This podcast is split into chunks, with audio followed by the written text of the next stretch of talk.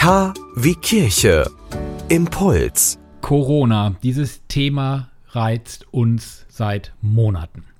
Und heute stehen große Entscheidungen an. Die Bundesregierung tagt.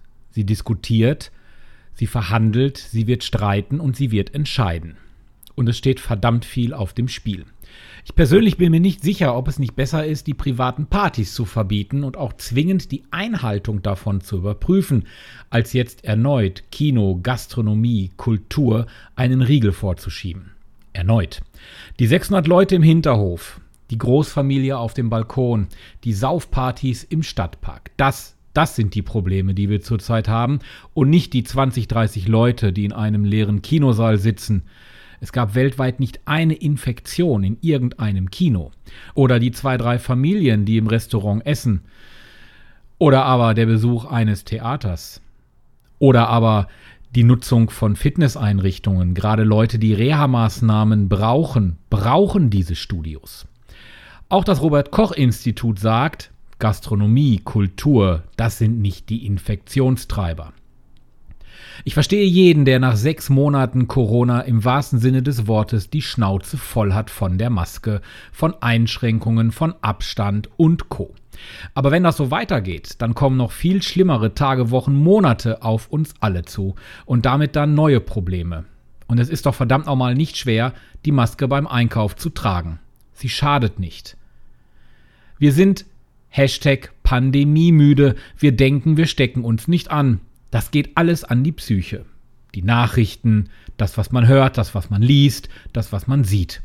Das graue Wetter, die Einschränkung, die Einsamkeit, all das belastet. Aber noch mehr belastet sind die, die auf der Intensivstation liegen und die Angehörigen, die täglich, stündlich im Gebet verharren um das Wohl ihrer Angehörigen und die, die bereits Verluste ertragen mussten.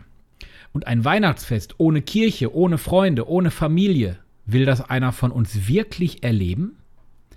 Also, bitte, liebe Bundesregierung, ganz sensibel heute, ich sagte es eingangs schon, diskutieren, verhandeln, gerne auch streiten und dann entscheiden. Aber weise entscheiden. Es steht viel, verdammt viel auf dem Spiel. Oliver Kelch von der KW Kirche Redaktion. Sie wünschen tagesaktuelle christliche Nachrichten, das tägliche Evangelium oder möchten sich über unsere kommenden Themen informieren? Dann schauen Sie auf unserer Webseite vorbei www.kwkirche.de. Übrigens, Sie finden uns auch auf Facebook, Twitter und Instagram. Der KW Kirche Adventspottländer, der Podcast zur Adventszeit.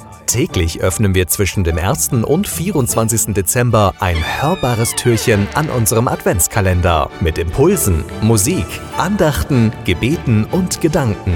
Und an den Adventssonntagen gibt es dabei spezielle Impulse für Jugendliche.